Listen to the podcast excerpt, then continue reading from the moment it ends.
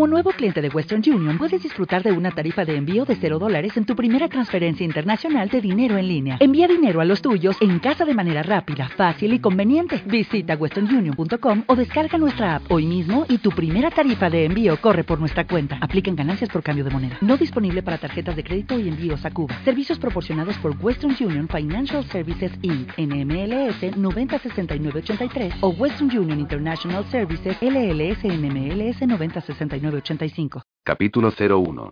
Maverley Hall, Essex agosto de 1816. Lily Rutledge nunca se había planteado cometer un asesinato, pero la idea le atraía cada vez más. La última columna publicada en el Mayfair Society Paper se burlaba de ella desde la mesa del desayuno. El duque de Blackmore parecía pasar el tiempo gastándose su fortuna en antros de juego y compitiendo en carreras con su coche de caballos por la carretera de Bath. Y todavía le sobraban horas para disfrutar de los encantos de una tal señora Teresa Hamilton o para visitar los burdeles de moda de la ciudad. No es que la extrañara. Al fin y al cabo llevaba años viviendo ese tipo de vida, pero hasta momento no le había importado. Tía Lily, la llamó su sobrino de 12 años, Oliver York, conde de Maverley, que estaba sentado unos cuantos asientos más allá, la cara se te está poniendo lila otra vez. ¿Y qué esperaba? Lily suspiró, mirando al niño. ¿Qué iba a hacer con él? Blackmore no se dignaba a responder a sus cartas. Cada vez que le escribía, el irritante hombre le enviaba dinero, pero no era eso lo que ella le pedía. ¿Se molestaba siquiera en leer sus cartas? La finca señorial de los Maverley no estaba tan lejos de Londres. Visitar a Oliver solo interrumpiría su vida licenciosa durante un día o dos. ¿Era eso demasiado pedir? El duque era el tutor del niño y no lo había visto desde hacía años. Acábate el desayuno, Oliver, le ordenó, volviendo la vista hacia el odioso periódico. Tenía que haber algún sistema para conseguir llamar la atención de su excelencia. Tal vez si fuera Londres sí, ya he acabado, replicó el joven conde. ¿Puedo retirarme? ¿Acabado? Pero si tenía una montaña de comida en el plato hacía unos segundos. Lily miró el plato y comprobó que, en realidad, estaba vacío, igual que las bandejas del aparador. No se había dejado ni una miga. ¿De dónde había salido ese apetito desmedido? No era normal. ¿Y cómo podía haber devorado toda la comida de la habitación tan deprisa y sin hacer ruido? Otra extraña transformación que añadir a las muchas que había notado en su sobrino durante el último mes. Sí, claro. ¿Por qué no repasas un poco de latín antes de que llegue el señor Craven? Oliver frunció el cejo mientras se levantaba de la mesa. No me apetece. El problema era que no le apetecía nunca y que iba retrasado en esa materia, según su profesor, el señor Craven. Iba a tener que ponerse al día antes de empezar sus estudios en Arrow en octubre. Eso suponiendo que Lily lo enviara al colegio. En ese momento, no sabía si podría hacerlo. Esa era una de las muchas cosas que tenía que discutir con el granuja de Blackmore. Lily sacudió la cabeza. El señor Craven dice que necesitas practicar, Oliver. Por favor, no discutas. El joven salió disparado de la sala, de un modo al que por desgracia se estaba acostumbrando. Solo un mes atrás, Oliver seguía siendo un niño de carácter dulce, pero ahora estaba irreconocible. En poco tiempo los hombros se le habían ensanchado tanto que le costaba pasar por las puertas, y había crecido de tal manera que tenía que agacharse para salir del comedor. No quedaba ni rastro del niño vestido con pantalones cortos. En los últimos dos meses su ayuda de cámara había tenido que cambiarle el vestuario por completo dos veces, y había tenido que mandar varios pantalones a la modista para que le reforzara las costuras. Para acabar de empeorar las cosas, el carácter le estaba cambiando para peor. Siempre de mal humor, se enfadaba por cualquier cosa. Le había cambiado la voz y parecía que en vez de hablar, gruñera. El paso de la infancia a la edad adulta era un proceso duro, pero Lily no se había imaginado que pudiera ser tan brusco e intenso. Tal vez las cosas serían distintas si los padres de Oliver vivieran. O si Blackmore mostrara algún interés por el chico. O si ella tuviera alguna experiencia previa con adolescentes. Tal vez, entonces, sabría si los cambios que estaba experimentando Oliver eran normales. Sin embargo, le extrañaría que lo fueran. Aunque no quería reconocerlo, Lily sabía que algo no iba bien con su sobrino, pero estaba tan desorientada que no sabía a quién acudir. Y el dichoso Blackmore seguía sin contestar a sus cartas. Tuvo una idea. Si él nos molestaba en ir a visitar a su sobrino, sería ella la que le haría una visita. A su excelencia no le iba a resultar tan fácil ignorarla en persona. Ella no era una mujer que soliera pasar desapercibida. Lily volvió a leer la crónica de sociedad. Todo lo que necesitaba saber estaba allí. Dónde pasaba el tiempo y con quién. El duque de Blackmore iba a arrepentirse de haber eludido sus responsabilidades, aunque fuera lo último que hiciera en esta vida. Pero de lo único que Simón Westfield, duque de Blackmore, se arrepentía era de haber contratado solo a una fulana en vez de a dos. Con dos se lo habría pasado mucho mejor y tal vez se habría olvidado durante un rato del desasosiego que parecía sentir día tras día. Era una inquietud que se colaba en los rincones más recónditos de su mente con tanta regularidad como los ciclos de la luna. Sucedía, sin más. No era algo en lo que pensara. Simplemente empezaba a sentir un ansia, un cosquilleo. Una carencia. Para aliviar esa inquietud, el duque inició su famosa ronda nocturna. Había gastado tanto tiempo y dinero perfeccionándola que incluso hablaban de ella en las páginas de las gacetas de sociedad. Suponía que debería sentir algún tipo de vergüenza por las duras palabras que le dedicaban. Una de las crónicas decía que había gastado más de lo que tenía, pero no era cierto. Aún le quedaba mucho por perder. Poseía muchas propiedades que le permitían seguir disfrutando. Además, acostumbraba a ganar en el juego, incluso cuando tenía una mujer sentada en sus rodillas esperando a que acabara, como en esos momentos. Rodeando con el brazo a la morena rellenita que se había acomodado sobre su regazo, dio unos golpecitos en la mesa, señal de que quería otra carta. La mujerzuela se movió y se echó a reír cuando él le levantó el trasero para colocarla sobre uno de sus muslos. Estate quieta, murmuró. Ella volvió a moverse, impaciente. Simón suspiró y soltó las cartas sobre la mesa. Había perdido esa mano. No eres muy buena escuchando, ¿verdad? preguntó, alargando las palabras. Soy muy buena siguiendo instrucciones, Su Excelencia, replicó la joven con una risita, y le hizo una sugerencia al oído. El duque agachó la cabeza y la besó en el escote. Ella se arqueó contra su boca. Si no recordaba mal, esa mujer en concreto tenía una gran flexibilidad y podía arquear varias partes de su cuerpo de un modo muy sugerente. Al soltar las cartas, las manos le quedaron libres para agarrarla por las caderas y volverla hacia él. Tenía los pechos tan apretados dentro del corsé que amenazaban con desbordarse en cualquier momento. No era suficiente. En su estado actual, ni siquiera el cuerpo de una mujer lo satisfacía. Pensó en sostener en las manos esos pechos exuberantes, pero la imagen no lo excitó. Sabía que eso no iba a calmar el desasosiego que sentía en su interior. A esas alturas, lo que tendría que hacer para calmarse asustaría a cualquier mujer. Esta él se asustaba de las cosas que le apetecía hacer cuando llegaba a ese extremo. Se obligó a calmar a la bestia que lo habitaba. Buscó una guinea en el bolsillo y se la colocó entre los pechos. El movimiento hizo que la carne pálida de la mujer temblara, con lo que una oscura aureola asomó por el escote. La bestia echó la cabeza hacia atrás y rugió. No era un deseo sano. Era una irrefrenable necesidad de copular. De someter. De cubrir otro cuerpo con el suyo y poseerlo. Y no podía controlarlo. Se levantó y dejó a la prostituta en el suelo. Ella puso los brazos en jarras y dio un pisotón. Él se echó a reír y le acarició la punta de la nariz. No te enfades, cariño. Regresaré la semana que viene. Pasaría una semana antes de que volviera a sentirse capaz de comportarse de manera civilizada. Hasta en una taberna había que respetar ciertos mínimos. Simón salió del garito y se dirigió a la calle donde lo esperaba el carruaje ducal. El escudo de armas mostraba un lobo solitario, dorado, contra un fondo azul, que parecía burlarse de él. Ni siquiera lo miró. El cochero le abrió la puerta y el duque subió al coche, que chirrió bajo su peso. Se desplomó en el asiento y se aflojó el pañuelo que llevaba anudado al cuello. Estaba disgustado consigo mismo. Casi había cedido a la tentación de tomar a la mujer de la taberna, sabiendo lo cerca que estaba de perder el control. Las consecuencias habrían sido desastrosas. No podía volver a su casa de la ciudad. Había llegado el momento de regresar a Westfield Hall, en Amsire. Necesitaba un entorno donde aislarse y poder calmarse. No, no solo eso. Lo que en realidad necesitaba era que lo encerraran durante una semana, pero nadie podía hacer eso por él. Tampoco sus hermanos, quienes también estaban sufriendo la misma maldición. Se apartaría del mundo, como siempre hacía en esos momentos. Por lo menos, podía elegir la prisión. Era mucho mejor que las celdas de Neugate, que es a donde iría a parar si alguien descubría su terrible secreto. Por eso prefería aislarse en la paz del campo. Allí podía recorrer las colinas bajo la luz de la luna llena sin que nadie se interpusiera en su camino. Y sin que nadie corriera peligro. Aunque estaba inquieto, logró dormir un poco gracias al traqueteo del coche. Cuando llegaron al camino empedrado de entrada a la casa, trató de adecentarse un poco, aunque con escaso éxito.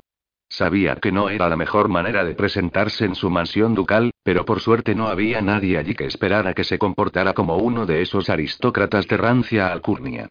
Todos los miembros del servicio le conocían y lo habían visto en peores condiciones. Sin molestarse en anudarse el pañuelo ni en abotonarse la camisa, se detuvo ante la puerta principal y respiró hondo. Era agradable volver a casa. Por fin estaba seguro, al menos hasta que cayera de nuevo la noche. Por suerte, el desasosiego se había disipado con la llegada del nuevo día. Ojalá la oscuridad de su alma pudiera levantarse con la facilidad con la que salía el sol. Simón entró en la casa con una leve inclinación de cabeza en dirección a Billings, el mayordomo. Bienvenido a casa, Su Excelencia. Supo que algo no iba bien cuando vio que el criado, que siempre parecía imperturbable, se secaba el sudor de la frente. ¿Sucede algo, Billings? Tiene visita, respondió este, señalando la sala más cercana. Desde el pasillo, Simón veía perfectamente el interior de la salita. La última persona a la que hubiera esperado encontrar allí era Lily Rutledge. Pero ahí estaba, sentada en el sofá como si estuviera en su casa. Con la luna llena acechándole, no parecía lo más sensato que esa mujer estuviese allí. Simón dirigió una mirada asesina al mayordomo. ¿Había perdido el juicio? La señorita Rutledge podía resultar herida en su presencia. En su casa de Londres le dijeron que tal vez lo encontraría aquí, respondió Billings, encogiéndose de hombros. Maldición. ¿Qué hacer? ¿Enfrentarse a ella o salir huyendo? Suspiró. No podía verla. No sabía lo que la bestia era capaz de hacer. Que preparen el coche para llevar a la señorita Rutledge a su casa, Billings, ordenó, volviéndose y dirigiéndose a su despacho a toda prisa. Una vez dentro de la seguridad de la estancia, Simón dejó caer sobre la puerta todo el peso de su cuerpo y cerró con llave. Respiró varias veces tratando de calmar los latidos desbocados de su corazón. No debería haber ido. No en ese momento, cuando era incapaz de controlarse. Era imposible huir del influjo de la luna llena. Durante el día, estaría razonablemente segura, pero en cuanto el sol se pusiera, el peligro sería muy real. Sabía que Lily Rutledge era una mujer fuerte. Era tan alta como muchos hombres, incluso más que la media femenina. Pero él no era un hombre de talla ordinaria, y Lily solo le llegaba al hombro. Por mucho que ella se estirara, siempre iba a mirarla de arriba abajo. Se imaginó la escena, con ella acercándose más y más a su cuerpo hasta poder tocarla. Gruñó y se ajustó los pantalones. No importaba lo fuerte que ella fuera, le haría daño aunque no quisiera. Se derrumbó sobre el sillón que había tras la mesa del despacho. Mientras Lily permaneciera al otro lado de la puerta, todo iría bien. Pero entonces oyó su voz. Sé que está aquí, Billings, la oyó gritar desde el vestíbulo. Simón hizo una mueca cuando segundos después llamaron a la puerta. No me marcharé hasta que no me reciba, Su Excelencia. Simón se preguntó cómo lograría esa mujer que Su Excelencia sonara como el peor de los insultos. Capítulo 02. Lily nunca había estado tan furiosa como en ese momento. ¿Cómo se atrevía el muy canalla a no hacerle ni caso? ¿Cómo osaba esconderse en su despacho? Volvió a golpear la puerta. No me iré hasta que me reciba, repitió. Nada. Ni un sonido. Pero estaba allí. Lo había visto entrar con sus propios ojos. A menos que hubiera saltado por una ventana, podía oírlo. A pesar de lo que había leído en las columnas de Sociedad del mes anterior, en las que se contaba que el duque se había escapado por la ventana del dormitorio de Lady T mientras el mayordomo ayudaba a acostarse a un ebrio lord a Lily le costaba imaginarse que alguien tan grande prefiriera encogerse y saltar por una ventana a enfrentarse con ella. Lily cruzó los brazos sobre el pecho. ¿Quién podía pensar que el poderoso duque de Blackmore le tuviera miedo? A lo largo de los años, a Simón le había resultado fácil ignorarla, pero eso había sido cuando ella estaba en Essex. Ojos que no ven, corazón que no siente. Pero, ahora que estaba justo al otro lado de la puerta, hacerlo no iba a resultarle tan sencillo. Soy una mujer muy tozuda, le advirtió. Esperaré el tiempo que haga falta, Su Excelencia. Nada. Lily sacudió el pomo de la puerta, pero estaba cerrada con llave. Suspiró y apoyó la cabeza contra la gran puerta de madera de roble. Sabía que el duque la estaba oyendo. ¿Y ahora, qué? Tal vez no sería mala idea hablar con él a través de la puerta. Era más difícil concentrarse cuando sus penetrantes ojos grises se clavaban en ella. ¿Qué podía perder? Estoy preocupada, empezó a decir en voz baja. A Oliver le pasa algo y bueno, ya sé que el chico no le importa, pero su padre lo nombró su tutor, así que no tengo a nadie más a quien acudir. La puerta se abrió de golpe y Lily tropezó, yendo a parar a los musculosos brazos del duque de Blackmore. Ahogó un grito. No estaba acostumbrada a que los hombres la abrazaran, pero Simón la sujetó con fuerza hasta que recobró el equilibrio. Aunque, en realidad, eso no podía considerarse un abrazo, ya que ella se había abalanzado sobre él como si se tratase de un roble cuyas raíces hubieran cedido de repente. Se quedó parada. El calor que desprendía el cuerpo del duque, unido a su aroma tan masculino, era suficiente para que volviera a tambalearse. Apoyó ambas manos en su pecho para estabilizarse, y sintió que los músculos de Blackmore se tensaban. Lily levantó la mirada y vio el pañuelo desatado y la camisa abierta, bajo la que se mostraba su pecho casi desnudo. Nunca había visto un espectáculo parecido. Se quedó fascinada contemplando el ligero vello que cubría aquel pecho. Lily se dio cuenta de que, a pesar de haber recuperado el equilibrio, el duque seguía sujetándola con fuerza. Era una mujer alta, y estaba acostumbrada a mirar a la mayoría de los hombres a los ojos, pero tuvo que echar la cabeza hacia atrás para observar a Blackmore. Su cálido aliento, que olía a menta, le recorrió la cara. Lily cerró los ojos y aspiró. El duque la apartó con brusquedad y la miró frunciendo el cejo. Señorita Rutledge, ¿no debería estar en Essex? Lily sacudió la cabeza y enderezó la espalda. ¿Se molesta en leer las cartas que le escribo? ¿Cuánto? preguntó él. Su voz parecía un grudido.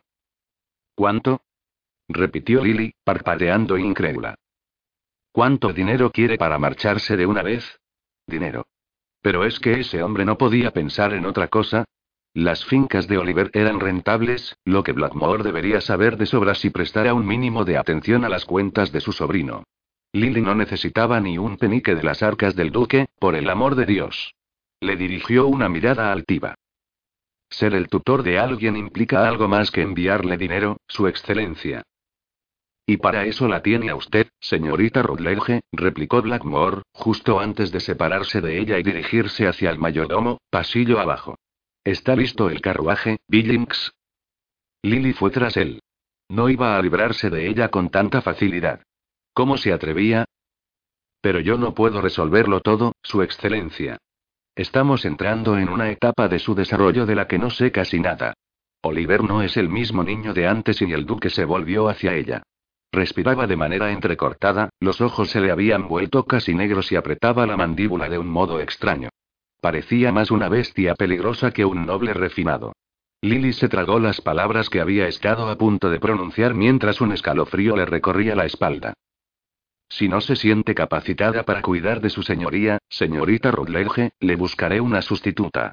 Mientras tanto, le sugiero que regrese con su sobrino. ¿Una sustituta? ¿Alguien a quien Oliver le iba a importar aún menos que a Blackmore? Nadie iba a separarla de Oliver. Ni siquiera ese duque enorme y malhumorado. Lily se aclaró la voz. ¿Cómo se atreve a amenazarme? Estoy preocupada por el bienestar de Oliver y no me va a disuadir. Usted es el tutor del niño, en lo bueno y en lo malo, y eso conlleva obligaciones. Aunque Lily hubiera jurado que era imposible, los ojos de Blackmore se oscurecieron aún más. Inquieta, tragó saliva y sintió que el pánico se apoderaba de ella cuando vio que la mirada del duque se fijaba en el movimiento de su garganta. Nunca había sentido miedo en presencia de Westfield. Aunque lo cierto era que hacía años que no lo veía. Ahora que pensaba en ello, tal vez había sido buena idea que no se hubiera presentado por Maverley Hall durante los últimos seis años. Nadie me da órdenes, señorita Rutledge. exclamó, con voz atronadora. Hará bien en recordarlo. Blackmore dirigió la mirada hacia el mayordomo y volvió a preguntar apretando los dientes. ¿Está listo el carruaje, Billings? El mayordomo asintió con la cabeza. No puede huir de mí todo el tiempo, farfulló Lily. No estoy huyendo de nadie, replicó él, rodeándola con sus brazos y levantándola del suelo, pero usted, mi molesta señorita Rutledge, va a volver con su sobrino ahora mismo. Lily se quedó con la boca abierta unos segundos antes de protestar. ¿Cómo se atreve y? ¿No sabe decir otra cosa? Me atrevo, señorita Rutledge, y eso es todo lo que necesita saber. Lily se sacudió entre sus brazos, pero fue inútil. Sus manos eran como argollas de acero. Suélteme. A su debido tiempo, gruñó él. Antes de que Lily pudiera protestar, ya habían llegado a la escalinata de entrada y Blackmore la había metido a la fuerza en el carruaje. Su excelencia. Fue lo único que tuvo tiempo de decir antes de que él le cerrara la puerta en las narices. Trató de abrirla, pero el coche se puso en marcha de repente, y cayó sobre el asiento. Simón observó el carruaje hasta que desapareció por la carretera de acceso a la casa. Lily Rutledge era una mujer formidable y no le hubiera extrañado demasiado que hubiera saltado del coche en marcha. Cuando le pareció que todo volvía a la normalidad, respiró hondo para tranquilizarse, rezó para no perder el control y entró de nuevo en casa. Qué mujer tan imprudente. Apenas era capaz de mantener el control estando solo. No debería tentarlo con esos ojos color avellana que brillaban por la indignación. O con esos pechos pálidos que se elevaban cada vez que respiraba. Con esa cintura que hubiera podido rodear con las manos si se lo hubiera propuesto. La imagen que le asaltó la mente acabó con las pocas buenas intenciones que le quedaban. Menos mal que ya estaba de vuelta hacia Sex. Solo recordar la sensación de tenerla entre sus brazos lo llenó de deseo. Simón trató de acallar el impulso de deseo de su cuerpo. La luna llena estaba demasiado cerca para permanecer en compañía femenina. Había corrido un gran riesgo al abrir la puerta del despacho. Pero su súplica había despertado el instinto de protección que ni siquiera la bestia lograba arrebatarle. Al menos durante el día. No así cuando llegaba la luna llena. Al oír sus ruegos se había obligado a controlarse, pero al abrir la puerta se la había encontrado entre sus brazos. Olía también era una mezcla floral, probablemente un perfume aplicado detrás de las orejas. O un simple toque de esencia en el escote. A esas alturas del ciclo lunar tenía el sentido del olfato muy desarrollado. Cuando ella cayó en sus brazos, Simón había podido oler su deseo y se había imaginado la humedad de su interior. En ese momento supo que tenía que meterla en el carruaje y enviarla de vuelta a Essex sin perder un segundo. De no haberlo hecho, ella hubiera acabado tumbada de espaldas en el suelo con las faldas subidas hasta el cuello. Ahora que estaba más calmado, su parte humana le decía que una mujer así se merecía algo mejor. A pesar de que ya era una solterona de 23 años, se notaba que era inocente. Y no se le ocurría una experiencia más aterradora para una virgen que encontrarse con alguien como él. Simón sabía que no debía acercarse a personas tan dulces y normales como ella. El duque volvió a recorrer el pasillo a grandes zancadas y se encerró una vez más en el despacho. Se desplomó en el sillón que separó del gran escritorio de caoba y empezó a leer la correspondencia que le había enviado su abogado y las invitaciones a distintos actos sociales. ¿Es que la alta sociedad no pensaba darse cuenta nunca de lo que era en realidad? ¿Lo aceptarían siempre gracias a su título, causara el daño que causase? Eso parecía. Había oído rumores referidos al duque peligroso. A veces sus amigos le contaban lo que se decía de él a sus espaldas. Eso no solo no le molestaba, sino que le gustaba. Una parte de él quería que todo el mundo supiera lo que era en realidad, de lo que era capaz. Pero no importaba lo que hiciera. Seguían invitándolo. Simón se reclinó en su asiento y se miró las manos, aún temblorosas. Trató de recordar qué estaba diciendo la señorita Rutledge antes de caer en sus brazos. Que Oliver lo necesitaba, o algo así. La conversación se le desdibujaba. Santo Dios. Hacía años que no veía al chico. ¿Cuánto tiempo había pasado desde la muerte de Daniel? ¿Era posible que hiciera más de cinco años? Hizo una mueca.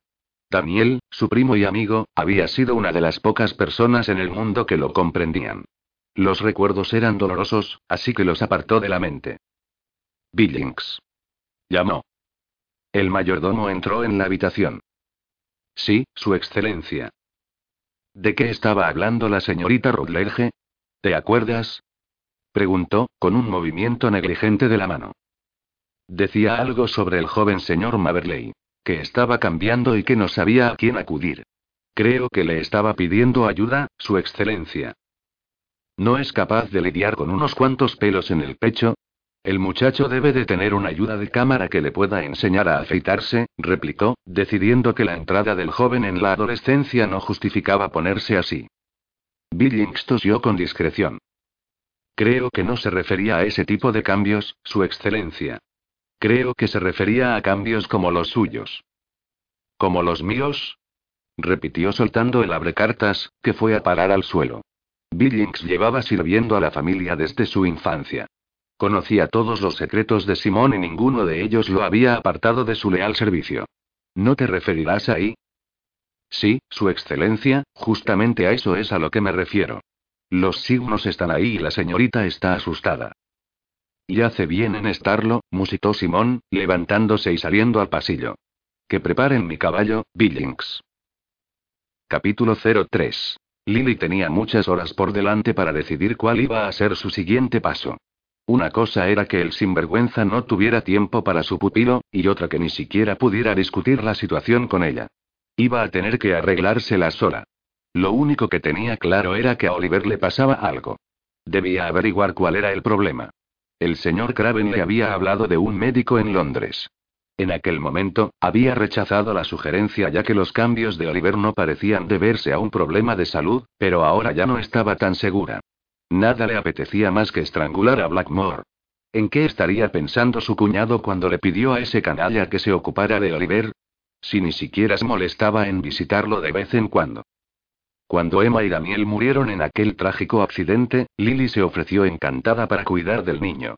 Se había pasado los últimos seis años consolándolo, curándole las heridas y sentándose a su lado cuando las pesadillas no lo dejaban dormir. No podía seguir ignorando el problema.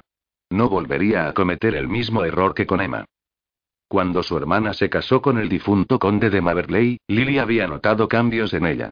Emma siempre había sido una persona sociable y llena de vida, pero tras la boda se convirtió en una especie de reclusa que prefería quedarse en el campo en vez de disfrutar de los entretenimientos de la ciudad. A menudo parecía retraída y se negaba a ver a nadie que no fuera su marido o su hijo.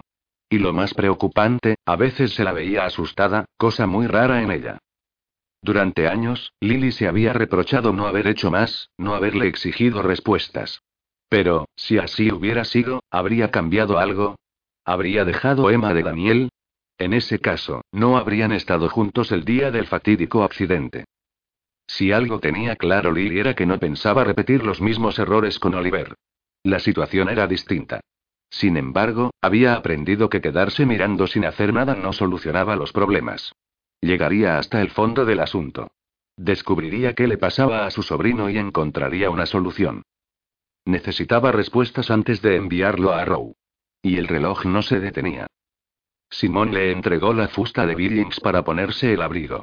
Lily Rutledge la llevaba una hora de ventaja, pero a lomos de su caballo no tardaría en alcanzarla. Lo que haría cuando la encontrara, ya no lo tenía tan claro. Se dirigió hacia la puerta, pero se detuvo al ver que ésta se abría sola. De pie ante él, como si de un inesperado soplo de viento se tratara, su hermano William lo examinó de arriba abajo. No puedes marcharte. Acabo de llegar. ¿Y para qué has venido? preguntó el duque con desconfianza.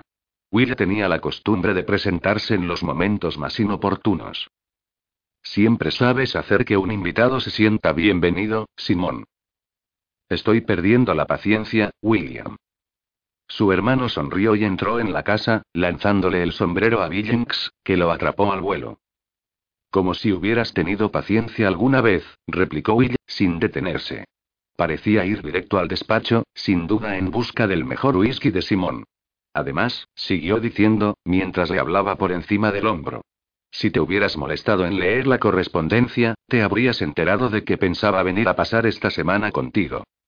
Will se detuvo en seco y empezó a olfatear el aire. Luego se volvió con una sonrisa cómplice. ¿Has traído compañía femenina? No me extraña que verme no te haya hecho ninguna gracia. ¿Qué ha pasado con esa idea tuya de que es demasiado peligroso tener mujeres cerca durante la luna llena? Sigo pensando lo mismo, protestó Simón, con un grudido. En ese momento no tenía elección, pero no sabía cómo arreglárselas para mantener a la joven a salvo. Si ya le había parecido difícil estando él solo, la presencia de su hermano lo hacía mucho más difícil. Como de costumbre, Will no se dejó impresionar por su mal humor. Si tú lo dices, replicó, sin dejar de sonreír. ¿Quién es ella? La señorita Rutledge, y no la he traído. Vino sin avisar. ¿La señorita Lily Rutledge? Preguntó Will, con un gruñido de admiración. ¡Qué casualidad! Simón se abalanzó sobre su hermano y lo acorraló contra la pared. Lo levantó del suelo y lo dejó con los pies colgando. Ni se te ocurra tocarla. ¿Está claro? Will se liberó de un empujón y se aflojó el nudo del pañuelo. Tenía la fuerza de diez hombres. Con un simple es mía me habría bastado, Simón. No hace falta que te pongas a marcar el territorio. Ni hablar. Tras haber visto a Emma Maverley encogiéndose de miedo al enterarse de lo que era su marido, no estaba dispuesta a someter a ninguna mujer más a esa experiencia. Ninguna sería suya, no de ese modo. Ni Lily Rutledge ni nadie. Era demasiado peligroso. Sin embargo, sabía que estaba perdiendo el tiempo con Will. Empezó a volverse hacia la puerta, cuando, de repente, cambió de idea. Benjamín no estará de camino, si iban a reunirse los tres, tendría que tomar medidas. Prestaría más atención al correo en el futuro o, por lo menos, contrataría a uno de esos dichosos secretarios para que se ocupara del asunto. Will negó con la cabeza. Sigue en Escocia, pero no te preocupes. Me encargaré personalmente de decirle que Lily Rutledge es propiedad privada la próxima vez que lo vea. Sobre todo, eso. No te olvides de decírselo, asintió Simón, malhumorado. Lily Rutledge ya tenía bastantes problemas. No necesitaba añadir a los hermanos Westfield a su lista. Salió de la casa y se dirigió a los establos. Abadón estaba ensillado, esperándolo. El sol brillaba sobre su pelaje negro. Simón montó de un salto y partió al galope. Esperaba que se le ocurriera algo antes de volver a encontrarse con Lily Rutledge. Lily tenía hambre. Apenas había probado el desayuno, preocupada por si encontraría a Blackmore o por si su mayordomo la habría enviado hasta Ansir para nada. Aunque tal vez hubiera sido preferible no encontrarse con él. No entendía la actitud del duque. Se había sentido aterrorizada, excitada y furiosa al mismo tiempo. Aunque sabía que el encuentro había sido real, cuanto más se alejaba de Westfield Hall, más le parecía que todo había sido un sueño. No había dormido muy bien la noche anterior y se preguntó si la falta de sueño sería la responsable de su desasosiego. El carruaje aminoró el paso y Lily miró por la ventanilla. Se estaban acercando a una posada. Gracias a Dios. Por fin podría estirar las piernas y cenar un poco mientras trataba de poner sus ideas en orden. Cuando el coche se detuvo, Jenkins, el cochero, abrió la puerta y la ayudó a bajar. Los caballos necesitan descansar, señorita, pero preferiría que no se apartara del coche. Este sitio me da mala espina. Lily echó un vistazo a su alrededor. Un par de tipos fornidos, desaliñados y que no se habrían afeitado hacía días, holgazaneaban por el patio. Sin embargo, tras haberse enfrentado al duque de Blackmore, ninguno de ellos le pareció peligroso en especial. Además, tenía hambre y no pensaba quedarse escondida en el coche. Viajar en él ya resultaba bastante aburrido. No tenía manera de saber cuándo volverían a hacer un descanso. De lo único que estaba segura era de que no se quedarían allí mucho tiempo porque el cielo se estaba cubriendo y amenazaba lluvia. Sacudió la cabeza. No te preocupes por mí, Jenkins. Pediré algo sencillo y volveré enseguida para que podamos continuar el viaje cuanto antes. Luego se dirigió a la posada, sin hacer caso de los comentarios por lo bajo que hizo el cochero sobre las mujeres independientes. Pues claro que lo era. Si no se ocupaba ella de sus asuntos, ¿quién lo haría? No es que tuviera un montón de pretendientes haciendo cola en Essex. Ya sabía que a sus casi 24 años era una solterona hecha y derecha. Emma solía definirla como esbelta y espigada, pero lo cierto era que estaba demasiado delgada para el gusto de los hombres. Y era más alta que muchos. Sin embargo, todo eso no suponía un obstáculo insalvable si la mujer tenía una dote generosa, pero no era su caso. Tal vez por eso le daba tanta rabia cada vez que Blackmore le enviaba un talón en vez de responder a sus preguntas. Hacía que se sintiera como una pariente pobre e insistente, en vez de como una tía que se preocupaba por su sobrino. ¿Acaso pensaba que, solo porque no tenía nada, podía comprar su silencio? Que el dinero iba a impresionarla tanto que se iba a olvidar de lo que de verdad la preocupaba. Pero no, no era cierto que no tuviera nada. Tenía a Oliver. Estaba enfocando mal el asunto. Blackmore era el tutor del chico, pero no su único primo. puede que Lord William o Lord Benjamin fueran más amables. Desde luego, peores que su hermano mayor no podían ser, así que no le quedaba nada que perder. Lily entró en el establecimiento y sintió un escalofrío cuando la puerta se cerró tras ella. Dentro de la sala casi no había luz y el lugar olía a sudor y alcohol. Cuando sus ojos se habituaron a la oscuridad, comprobó que la nariz y el gusto estaban de acuerdo. No iba a ser capaz de comer nada de lo que allí hubieran podido preparar. Se volvió para marcharse. De pronto, se dio cuenta de que un hombre bloqueaba la salida. Lo examinó de arriba abajo mientras se sujetaba el cuello de la capa con fuerza, de forma instintiva. Se cubrió la nariz y la boca con la capa, para protegerse del espantoso olor que emanaba del cuerpo de aquel desconocido. Retrocedió dos pasos. Al chocar contra algo sólido, dio un brinco. Era otro tipo, tan horrible como el primero, que le sonreía con lascivia. Lily se estremeció y dio un paso al lado, para tenerlos a los dos a la vista. Buenas tardes, caballeros, empezó a decir, sorprendida de lo poco que le temblaba la voz. Echó un vistazo a la sala, buscando al posadero para pedir ayuda. No vio a nadie. ¿Has oído? ¿Nos ha llamado caballeros? Se burló uno de ellos. ¿Vienen mucho por aquí? Preguntó Lily, tratando de distraerlos mientras buscaba otra vía de escape. Pero aquellos individuos no se dejaban distraer. Se acercaron más. La puerta se abrió y el viento que entró por ella le alborotó el cabello. Como no se atrevía a apartar la vista de sus asaltantes, no pudo ver quién entraba. Señorita Rutledge, dijo una voz que le resultó familiar en un tono tan bajo que casi se podía confundir con el gruñido de un animal. Qué agradable sorpresa encontrarla aquí. El duque. Lily no recordaba haberse alegrado tanto de ver a alguien en sus 23 años de vida. Ese y su excelencia, balbuceó, temblorosa. Venga aquí, ordenó Blackmore, ofreciéndole una mano. Eh, solo queríamos divertirnos un poco, protestó uno de los hombres cuando Lily se movió hacia el duque. La mano fuerte y cálida de Blackmore se cerró alrededor de la de la joven, que miró al suelo y respiró hondo. Estaba a salvo. El duque la atrajo hacia sí y le retiró un mechón de cabello de la cara. ¿Está bien? Se interesó. Perfectamente, susurró Lily, reprimiendo el deseo de apoyar la cabeza en su pecho y llorar de alegría. Aunque no le resultó fácil, logró mantener la compostura. Blackmore abrió la puerta de la posada y la empujó hacia afuera con suavidad. Entré en el coche y quédese allí. A Lily se le pasó por la cabeza desobedecer aquella orden. Cruzó el patio en dirección al carruaje medio llorando. Al pensar en lo que podía haber sucedido si Blackmore no hubiera llegado a tiempo, se estremeció. Sentía una opresión en el pecho que casi no la dejaba respirar. Entre el temblor de las piernas y lo sofocada que estaba, creyó que no iba a llegar al coche.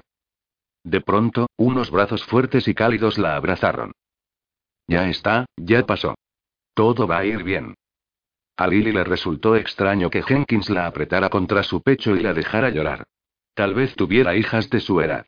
Lily siguió llorando, agarrada a la camisa del cochero, que se limitaba a abrazarle y acariciarle la espalda mientras esperaba a que se le pasara el disgusto. Cuando Blackmore salió disparado de la posada, vio que los ojos grises del duque se habían oscurecido tanto que parecían negros. La paz de aquel momento se esfumó. El hombre tenía un aspecto más fiero que el de un animal salvaje de esos que salían en los libros. De forma inconsciente, se colocó detrás de Jenkins. Pero en ese momento se dio cuenta de que el cochero que estaba a su lado y el hombre que la había estado consolando no eran la misma persona. Aquel extraño de pelo negro le tomó la mano y se la llevó a los labios hasta que Blackmore bramó. Si quieres conservar esa mano, sugiero que la apartes de la señorita Rutledge. Capítulo 04. Simón no sabía qué le había puesto más furioso, si ver a la señorita Rutledge a punto de ser presa de los dos miserables de la posada o en brazos de su hermano William. No le haría daño si se apartaba de la mujer.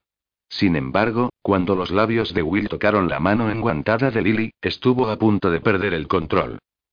La señorita Rutledge y yo nos estamos conociendo mejor, fanfarroneó William, como solo un hermano pequeño y molesto podía hacer. ¿Qué has hecho para provocar ese diluvio de lágrimas? preguntó, antes de volverse hacia Lily. Tiene muy mal carácter, querida, le dijo con una sonrisa seductora. Ella parecía confundida. Al contemplar cómo se retiraba el cabello color caoba de la cara, Simón deseó ser él quien lo hiciera. Le hubiera gustado consolarla, pero William se interponía entre los dos, así que se limitó a gruñir. No enseñes los dientes, querido hermano, le aconsejó Will. Asustarás a la dama. Simón se acercó a Lily, sujetándola por el codo, la empujó hacia el interior del carruaje. ¿En qué estaba pensando para entrar en un sitio así? preguntó. Luego se volvió hacia Jenkins, que tenía la cara verde de miedo. ¿Y tú por qué no la protegiste? Debería despedirte ahora mismo. El cochero respiró hondo antes de responder. Yo trabajo para el conde de Maverley. Lo que es lo mismo que si trabajaras para mí, replicó Simón. No tolero la insolencia entre mis empleados. No lo olvides. El cochero palideció y se volvió hacia el carruaje, musitando entre dientes algo sobre mujeres cabezotas. Si el muy estúpido hubiera visto a Simón dentro de la posada, no habría murmurado nada. Tiene sangre en la manga, dijo Lily, mirándolo de arriba abajo. ¿Se encuentra bien? preguntó, con la voz un poco más aguda de lo normal. No es nada, respondió con brusquedad, y volvió a empujarla hacia el coche. Quería marcharse a ese lugar lo antes posible. No, no, creo que está herido, insistió ella, frunciendo el cejo. Simón se dio cuenta de que tenía pecas en la nariz. ¿Cómo no se había fijado antes? La sangre no es mía, replicó, esperando que así Lily dejara de insistir. Ella parpadeó dos veces. ¿Es de los hombres de la posada? Él asintió. Ahora que la bestia volvía a estar bajo control, empezaba a encontrarse mejor. ¿Qué has hecho, Simón? preguntó William, alarmado. No me acuerdo, respondió Simón al oído de su hermano. Will asintió y entró en la posada.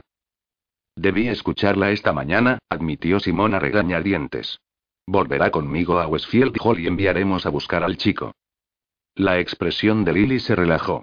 Sin embargo, enseguida sacudió la cabeza. No. Oliver nunca ha viajado sin mí. Estoy seguro de que no habrá ningún problema, señorita Rutledge, replicó Simón, frunciendo el cejo. Esta vez no la perdería de vista. ¿En qué otro lío sería capaz de meterse? Con solo pensarlo, el corazón se le encogió. En ese momento, Will salió de la posada y anunció como si tal cosa. Bien, me debes 200 libras por las sillas y las mesas. Aunque las he pagado a gusto al ver el estado en que habían quedado esos hombres, lo admito. Se acercó a Simón y continuó hablándole en el oído. Están vivos, pero no olvidarán este encuentro nunca. Las cicatrices se encargarán de que no lo hagan. Simón se limitó a asentir. Sabía que no debería haber salido de Westfield Hall con la luna llena a la vuelta de la esquina, pero la insistencia de Lily le hacía pensar que corría prisa llevar a Oliver a casa. El estado del chico debía de ser preocupante para que ella hubiera insistido de esa manera. Simón notó que le caía una gota de lluvia en la cabeza y miró al cielo. Vio que estaba cubierto de nubarrones y oyó un trueno a lo lejos. Podía montar en agadón y calarse hasta los huesos, cosa que le pondría de peor humor, o podía viajar seco y caliente en el carruaje. Con ella. No, la primera opción era la más segura. Tanto para él como para ella.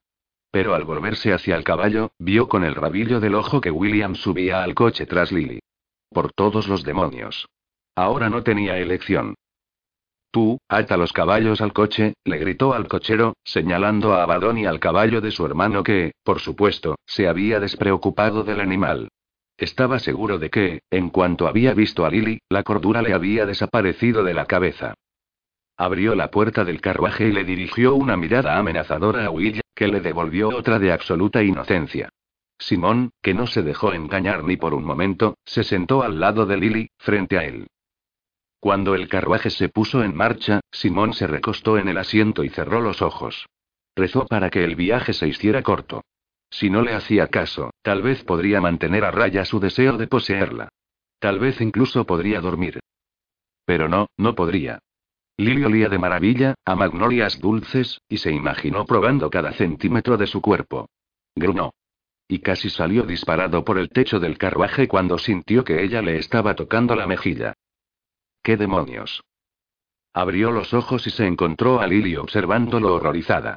Bueno, al menos eso estaba bien. No debería ir tocando por ahí a criaturas como él, y menos oliendo tan bien como ella olía. ¿Qué? Le preguntó de repente. Se ha quejado. ¿Está seguro de que no está herido? El que iba a resultar herido era William, que lo estaba mirando casi sin poder contener la risa. Ya se lo he dicho, repitió Simón volviéndose para mirarla, tratando de no fijarse en que se había desabotonado la capa mientras él había cerrado los ojos y de no notar cómo el pecho le subía y le bajaba cada vez que respiraba. No estoy herido. Lo siento. Quiero decir, me alegro y yo, da igual. exclamó ella, como si estuviera enfadada. Cruzó los brazos sobre el pecho y se puso a mirar por la ventanilla. Simón hizo una mueca. No se daba cuenta de que así los pechos todavía se le levantaban más. ¿Acaso estaba tratando de que se abalanzara sobre ella? A duras penas, apartó la mirada para vigilar a su hermano, que por supuesto estaba atento a lo mismo que él. Si William le ponía una mano encima, Simón se juró que le rompería todos los huesos del cuerpo. La amenazadora sonrisa torcida que dirigió a su hermano pequeño recibió un guiño descarado como respuesta. Simón cambió de idea. No le rompería los huesos uno a uno. Lo mataría de un solo golpe. El duque volvió a mirar a Lily, que por suerte parecía ajena a lo que sucedía entre ellos. Se aclaró la garganta. Señorita Rutledge, le pido disculpas. No me encuentro demasiado bien. No pretendía hablarle de ese modo. Por suerte, ella bajó los brazos antes de responderle. Gracias. Por todo. Le volvió a la mente la imagen de Lily aterrorizada en la taberna. ¿Qué hacía en ese lugar, señorita Rutledge? Y ya puestos a preguntar, ¿qué hace cruzando el país sin una carabina? ¿Una carabina? exclamó ella con los ojos brillantes, antes de echarse a reír con ganas. Su excelencia, soy una solterona que está criando sola a un muchacho de 12 años que tiene problemas. ¿Cree de veras que me preocupa mucho viajar sin carabina? Sonó un trueno encima de sus cabezas. Oliver tiene ya 12 años, Preguntó Will, inclinándose hacia adelante en el asiento, hasta quedar a escasos centímetros de las piernas de Lily. Tan cerca estaba que podría tocarlo si quisiera. Simón deseó que no lo hiciera. Pero si solo era un mocoso la última vez que lo vi. Pues de niño no tiene nada, murmuró Lily, aunque Simón la oyó perfectamente, pues su oído era tan agudo como el de un lobo. La joven frunció el cejo. La última vez que lo vio fue tras la muerte de sus padres. Ha cambiado mucho desde entonces. En sus palabras se percibía el reproche. Simón prefirió no pensar en ello. Él no tenía ni idea de cuidar niños y cuando Lily Rutledge se ofreció, aceptó encantado. Si lo que pasaba era que ya no quería ocuparse más de Oliver, que lo hubiera dicho antes. ¿Y dice que el niño ha sufrido cambios? Preguntó Simón deseando que Billings hubiera malinterpretado sus palabras.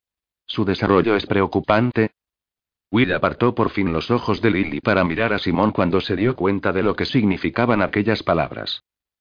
¿Su desarrollo? Repitió, sí, asintió Lily. Todo empezó de repente.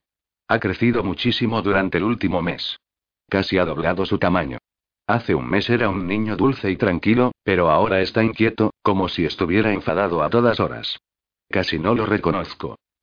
La lluvia empezó a golpear contra las paredes y el techo del carruaje. Simón cerró los ojos recordando cuando él mismo había pasado por aquello. Había sido como una pesadilla de la que no hubiera manera de despertarse. Pero al menos había tenido a su padre a su lado para orientarlo en esa nueva etapa de su vida. Había sido un idiota por no preocuparse de Oliver hasta entonces. Ya tenía 12 años, por el amor de Dios. El tiempo había pasado volando. Hacía ya seis años. No le extrañaba que estuviera indignada. Daniel habría esperado mucho más de él. Las ruedas del carruaje resbalaron sobre la carretera mojada y Lily ahogó un grito. Antes de que Simón pudiera sujetarla, el coche se ladeó y él cayó sobre ella. Aunque se apartó tan rápido como pudo, sintió un escalofrío de terror al comprobar que le brotaba sangre de la cabeza. Lily trató de agarrarse del brazo de Blackmore al notar que el coche se volcaba, pero no lo logró. El codo se le clavó en la nariz del duque, pero este no pareció darse cuenta. De repente, el hombro de la joven chocó contra la pared del carruaje y su cabeza contra la ventanilla.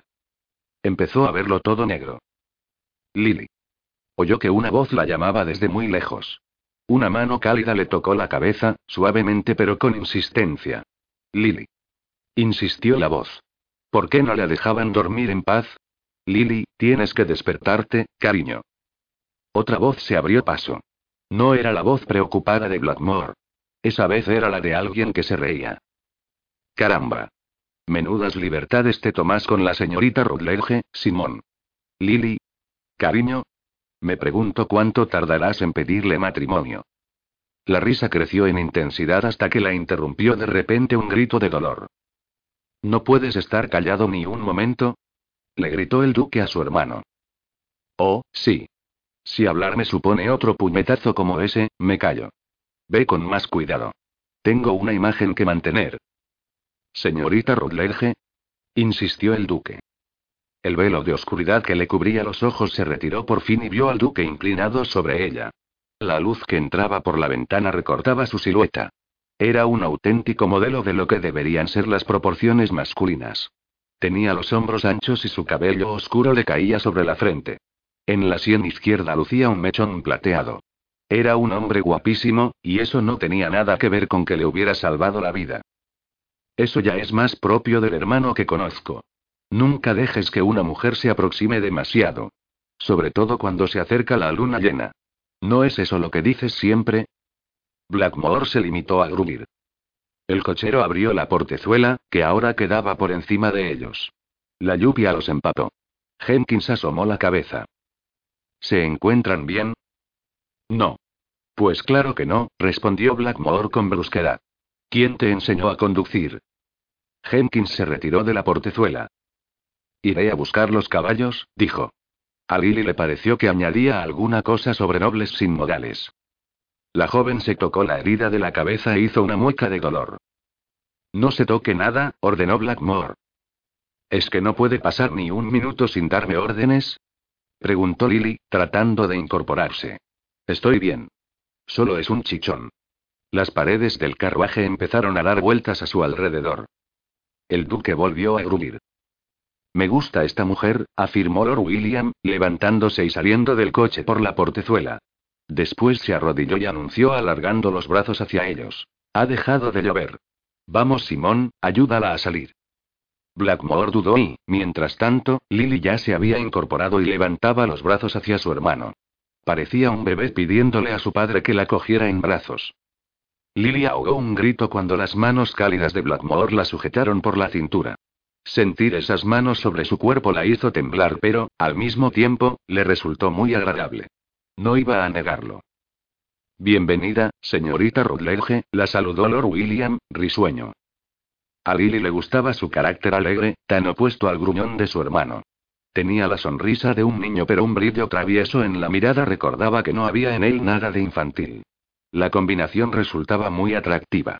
Jenkins se acercaba con lentitud, guiando a los caballos de vuelta por la carretera llena de barro. Si los daños no eran demasiado grandes, tal vez podrían reemprender el viaje pronto. Blackmore bajó al suelo de un salto y extendió los brazos hacia ella, animándola a bajar.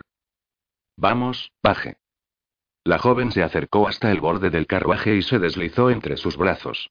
En lugar de sujetarla por la cintura como había esperado, dejó que resbalara a lo largo de todo su cuerpo. Lily no pudo contener un grito ahogado que se parecía mucho a un jadeo. Las manos descendieron desde sus hombros hasta su pecho y de allí se fueron deslizando torso abajo. El corazón se le había desbocado. ¿Lo oiría él? No le extrañaría por qué sus latidos sonaban tan fuertes como los cascos de un caballo al galope. He oído que disfrutaremos de una preciosa luna llena dentro de pocos días, señaló Lord William mientras descendía del coche de un salto. Blackmore reaccionó a esas palabras apartándola de su cuerpo de un empujón. Los tres hombres empezaron a revisar los desperfectos que había sufrido el carruaje y a Lily le pareció que se disponían a enderezarlo. ¿No creerían que iban a poder darle la vuelta entre solo tres personas? Y, sin embargo, en segundos el carruaje crujió hasta que volvió a reposar sobre las cuatro ruedas. Debía de ser más ligero de lo que aparentaba. Ahora entendía que hubiera volcado con tanta facilidad. Lily estaba impaciente por regresar al interior. La cabeza le daba vueltas como si fuera una peonza. Blackmore la sujetó del brazo.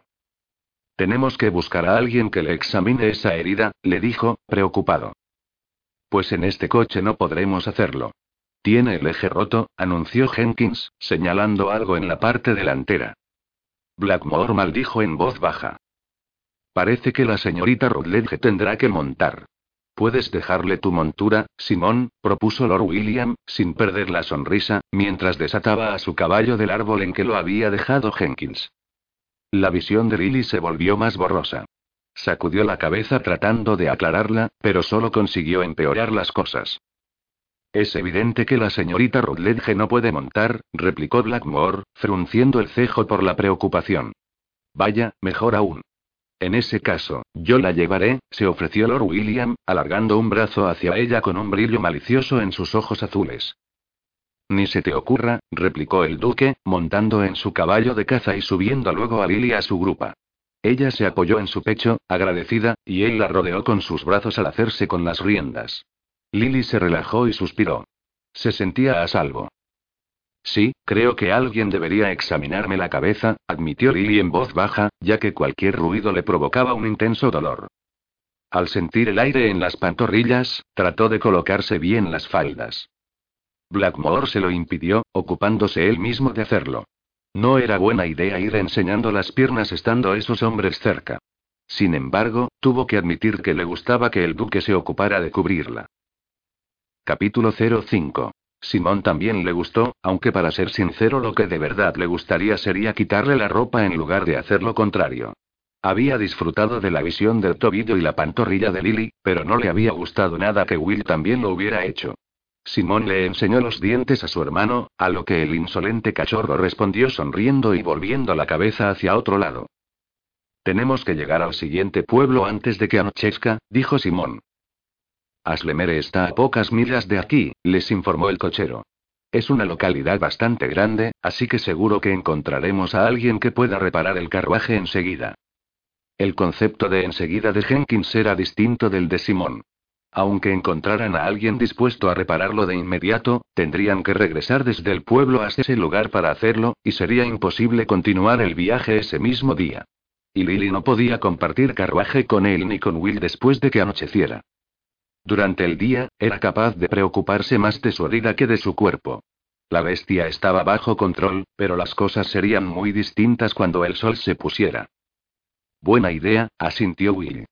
Enviaremos a alguien a buscarte cuando lleguemos, Jenkins. El caballo de Will se puso en movimiento y Abaddon lo siguió.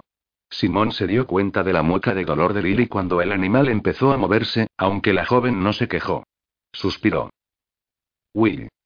Llamó a su hermano.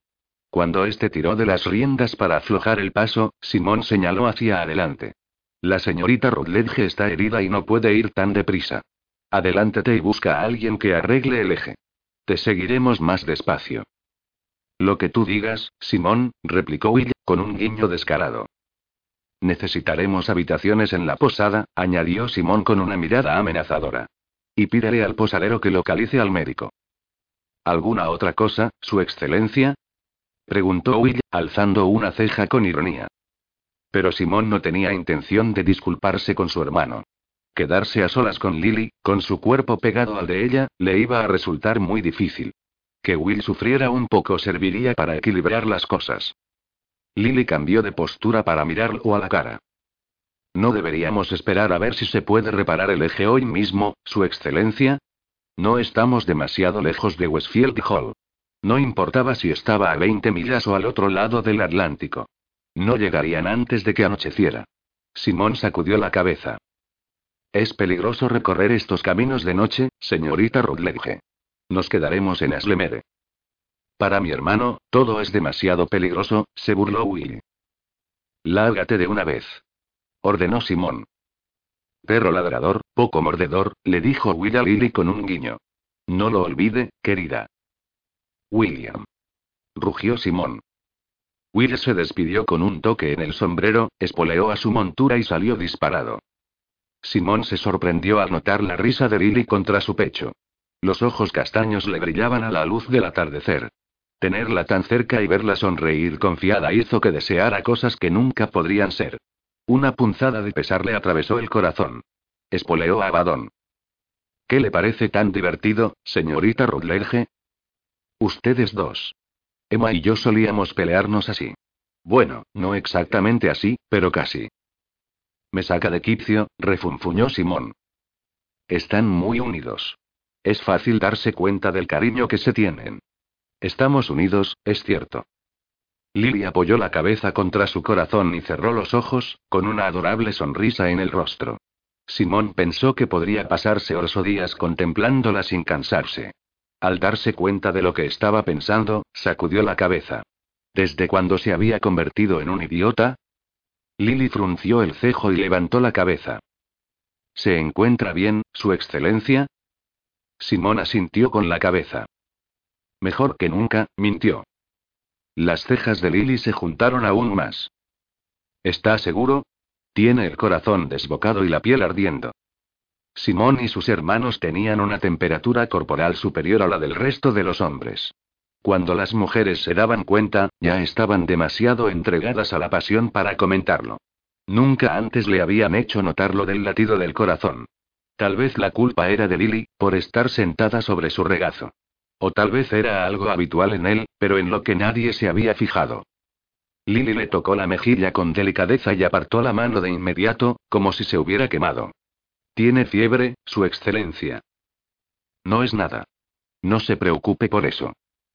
No entiendo cómo puede mantenerse en pie, y menos aún montar a caballo. Simón contuvo un suspiro. Qué mujer tan insistente. Tiene la mala costumbre de no escucharme. No estoy enfermo ni herido. Déjelo ya. La joven frunció los labios y Simón se imaginó besándolos.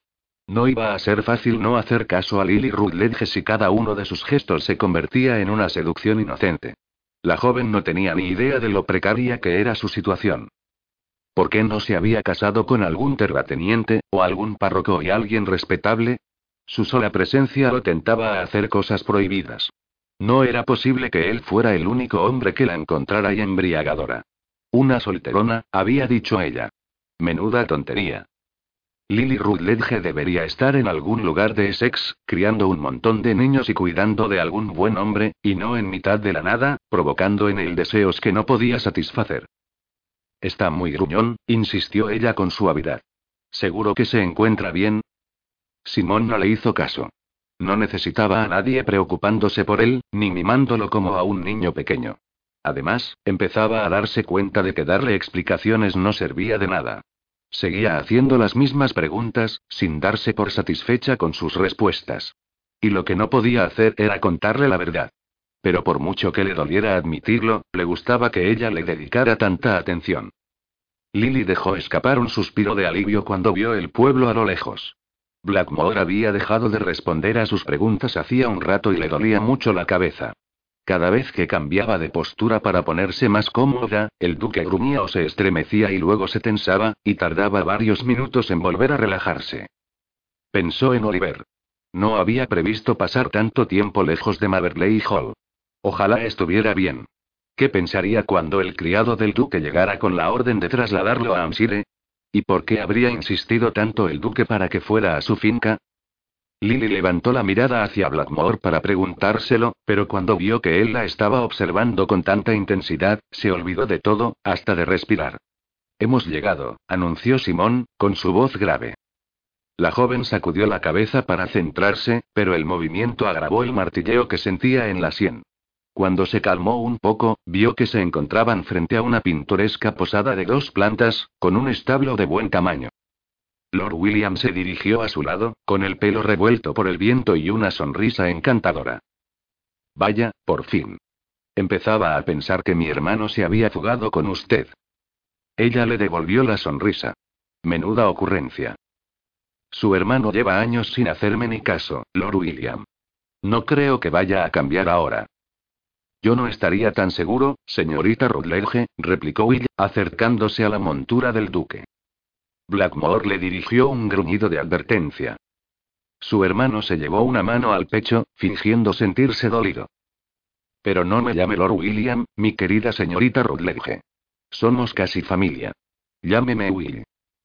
A sus espaldas, Blackmore murmuró algo que Lily no supo descifrar.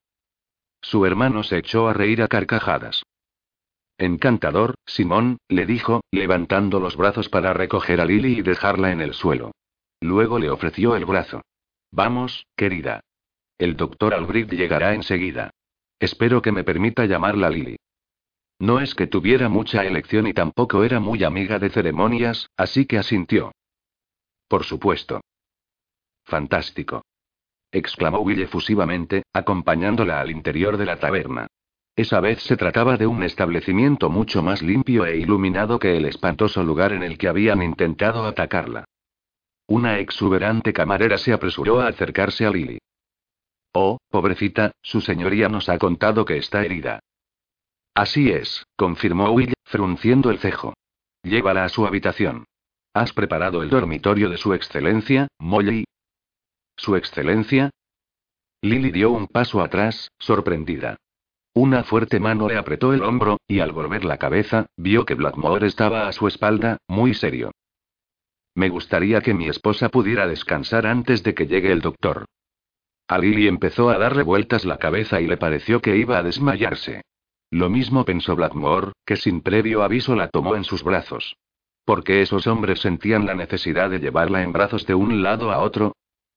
Por aquí, Su Excelencia, dijo la camarera, alarmada. Blackmore subió a Lily por la escalera de atrás hasta la habitación que habían preparado, y la dejó sobre una cama estrecha. Esperó a que la muchacha cerrara la puerta para sentarse a su lado.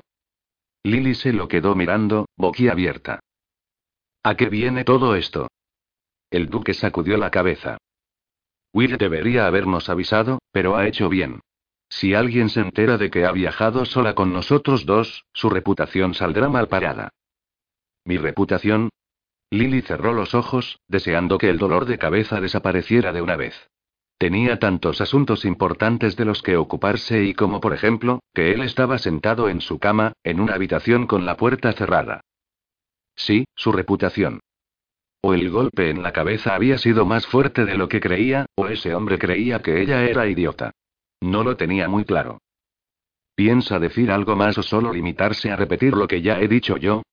Preguntó Lily, mientras él le colocaba un almohadón bajo la cabeza y la empujaba para que se estirara. Ella le golpeó las manos para que dejara de tocarla. Blackmore la miró con el cejo fruncido. Si alguien se entera de que viaja sin carabina, no dejarían de criticarla hasta que se casara con alguno de nosotros. En mis 23 años de vida nadie me ha hecho una proposición, así que podría ser una experiencia interesante. Aunque no me quedaría más remedio que declinarla, por supuesto. Tenía que admitir que el duque tenía un aspecto muy atractivo con el pelo cayéndole sobre los ojos. Solo las arrugas que se le formaban entre los ojos al fruncir el cejo le afeaban un poco. Su excelencia, me está mirando como si tuviera dos cabezas. Blackmore la sorprendió retirándole un mechón de cabello de la frente. Le rozó la sien con la punta de los dedos antes de acariciarle la mejilla con el dorso de la mano. Si nadie le ha propuesto matrimonio en 23 años, son los demás los que tienen un problema, señorita Rutledge, no usted.